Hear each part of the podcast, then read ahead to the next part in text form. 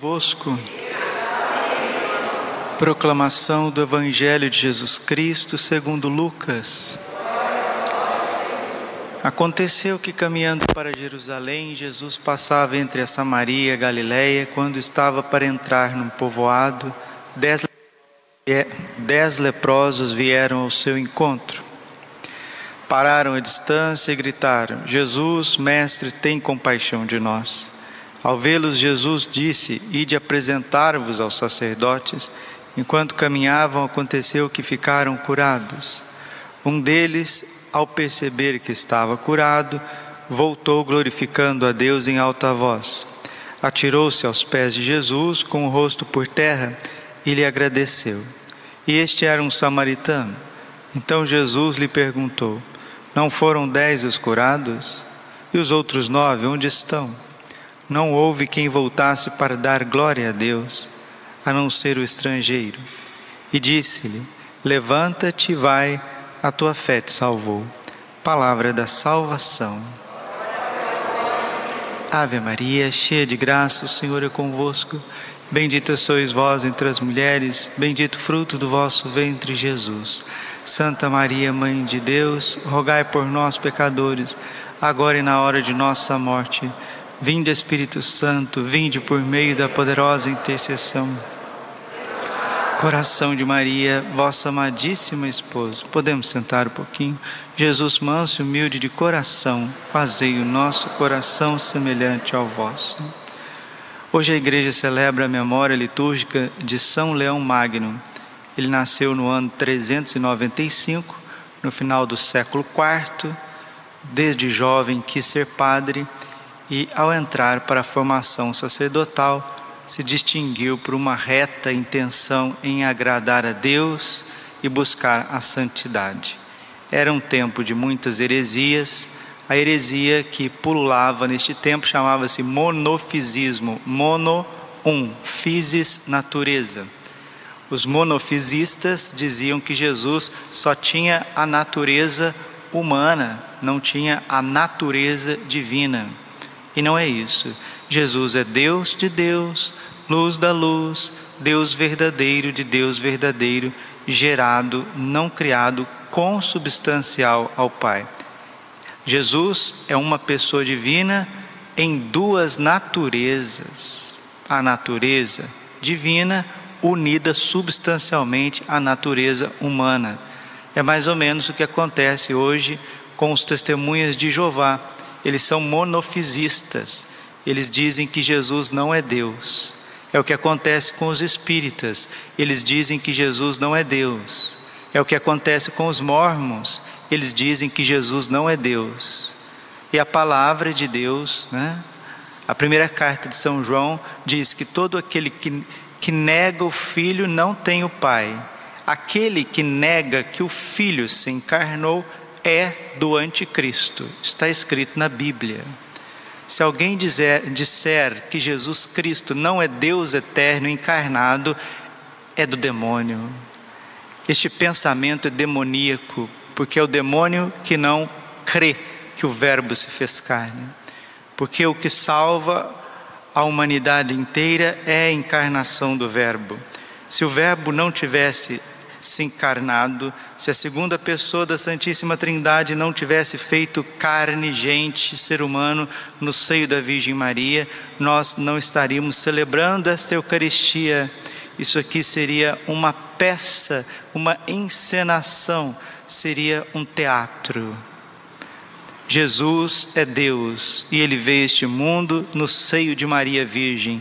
E São Leão Magno, este Papa gigantesco, o cognome Magno significa isso, grande, porque ele foi muito grande mesmo num tempo de dificuldades, num tempo onde a igreja estava sofrendo perseguições internas com as heresias e perseguição externa. Perseguições externas por conta dos bárbaros, os povos vikings, os povos hunos, bárbaros, vinham do norte da Escandinávia, marchando, destruindo a Europa por onde passavam. Aonde eles passavam, eles saqueavam, violentavam as mulheres, matavam os homens, queimavam, levavam as crianças como escravos. E nisso, quando ele atravessou os Alpes, né, porque a Itália é meio que protegida pelos Alpes suíços, né? A Itália faz fronteira ao norte com a Suíça, os famosos Alpes, né? E ali são montanhas de mais de 5 mil metros. Para atravessar essas montanhas não é fácil, mas Átila, que era rei dos Hunos, de um povo, de um povo bárbaro, ele conseguiu atravessar os Alpes. E nisso o que, que aconteceu? Nós estávamos no começo ali do século do século V, ainda tinha os imperadores romanos, os generais romanos, eles fugiram, eles fugiram, eles foram embora, eles deram no pé nego, deram no pé. E quem que foi enfrentar esse rei bárbaro, esse homem maldoso, esse homem que não via, que tinha sangue nos olhos, como dizem os historiadores.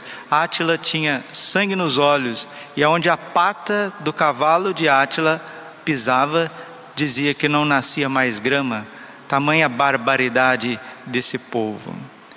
Leão Magno, cheio do Espírito Santo, cheio da paz de Cristo, com uma força que nós não desconhe que nós desconhecemos.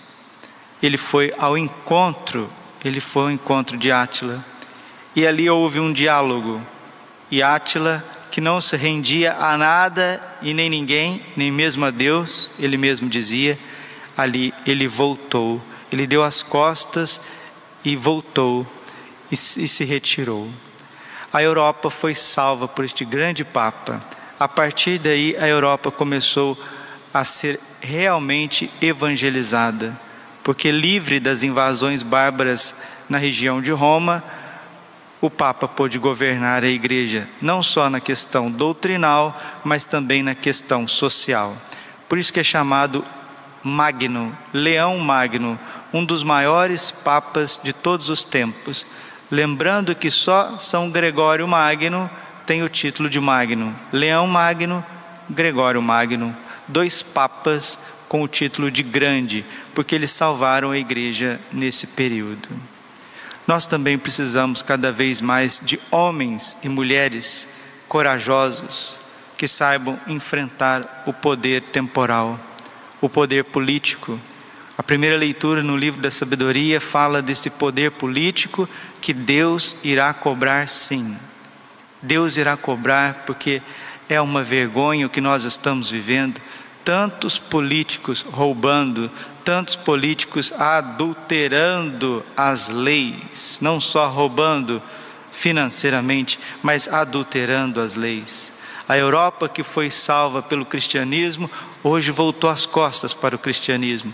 O parlamento europeu, só, todos os dias, dia e noite, vão fazendo leis contrárias ao ser humano, destruindo assim a civilização que foi construída sobre a luz de Cristo. O que está acontecendo na Europa está acontecendo também no Brasil. Essa crise que nós vivemos no Brasil não é gratuita e ela não vem do Brasil somente, não é uma crise interna, isso vem de fora. Né? As companhias, os bancos de fora, as companhias de petróleo, isso tudo está ligado na mão dessas pessoas e elevam os preços, subjugam as pessoas, têm os seus conluios dentro dos países, dentro das cortes, e é por isso que nós estamos vivendo esta crise muito grande. Esses que estão alinhados, alinhados com esse poder, esse poder bárbaro, esse poder temporal, que são donos de empresas, corporações, donos de bancos, por isso eles podem subir a inflação de um país a hora que eles quiserem. Se você que vê política, gosta de estudar, se você não percebeu isso, você não percebeu absolutamente nada. É uma elite mundial que manda e desmanda, é um neo-barbarismo, e nós vamos precisar de homens como São Leão Magno para se opor a isso, custe o que custar. O problema hoje dos países não são mais internos, Padre, por que, que o senhor está falando de política? Porque a primeira leitura do livro da sabedoria está falando de política, está falando dos governadores. está falando dos presidentes, está falando dos poderosos, daqueles que têm poder neste mundo. O Senhor de todos não recuará diante de ninguém, nem se deixará impressionar pela grandeza, porque o pequeno e o grande foi Ele quem o fez, e a sua providência é a mesma para com todos. Mas para os poderosos o julgamento será severo. A vós, pois, governantes, dirigem-se as minhas palavras, para que aprendais a sabedoria e não venhais a tropeçar. Os que observam fielmente as coisas santas serão justificados, e os que aprenderem vão encontrar sua defesa. Portanto, desejai ardentemente minhas palavras, amai-as e sereis instruídos. Pergunta: os poderosos, os grandes, estão respeitando a Deus? Os poderosos, os grandes, estão legislando conforme o bom senso, a ética, a moral, a dignidade humana? É São, São Leão Magno mesmo que diz: toma consciência, ó cristão, porque tu participas da natureza divina. 2 Pedro capítulo 1, versículo 3. Nós somos participantes da natureza divina e os monofisistas negavam a natureza divina de Jesus Cristo. Se Jesus Cristo não é Deus, vã é a nossa fé, vã é a nossa pregação, vão são os sacramentos, vão são a liturgia, vão são a moral, e nós não rezamos a nada e ninguém, porque o nosso mediador diante de Deus é nosso Senhor Jesus Cristo. Hoje ainda, esta heresia dizendo que Jesus Cristo é somente um homem, somente um profeta, uma pessoa especial, isso aí pulula muito neste mundo, nas universidades e nas correntes filosóficas e entre os governantes. Porque dizendo que Jesus Cristo não é Deus, eu justifico todas as minhas iniquidades. Eu posso fazer o que eu quiser, como diz, dizem os satanistas, né? Faze o que tu queres, pois há de ser tudo da lei. É o lema do Telemann, de Aleister Crowley, o maior satanista do século XX. O satanismo se baseia na negação da divindade de Cristo, na blasfêmia contra Cristo. E hoje nós atingimos um grau de negação da divindade de Cristo, onde se justifica todas as loucuras em matéria jurídica, parlamentar, governamental. Por isso que nós estamos na situação que estamos. Mas eu vou dar um recadinho para todos que têm ouvidos. Não brinquem com Deus. Não brinquem com a providência divina. Ao Senhor pertence a terra e tudo que ela encerra. Salmo 23, versículo 1. Não brinquem com Deus.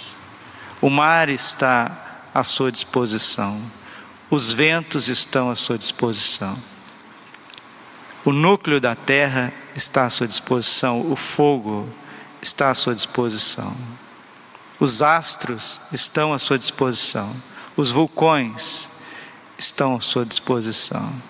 Todos os governantes na história que brincaram com Deus se lascaram. E se essas famílias detentoras do poder, que têm conluios em todos os países, através de sociedades secretas, não se converterem, o mundo será chacoalhado. Nossa Senhora não brinca, Deus não brinca. O Evangelho de hoje, nós vemos Jesus curando dez leprosos, somente um voltou para agradecer. Todo respeito, te amo, quero teu bem, mas também não brinca com Deus, não. Não brinca com Deus. Não brinque com os ministros de Deus. Não brinque com o que é santo, porque Deus não dorme. Glória ao Pai, ao Filho e Espírito Santo, como era no princípio, agora e sempre. Coração imaculado de Maria, confiança, saúde, vitória.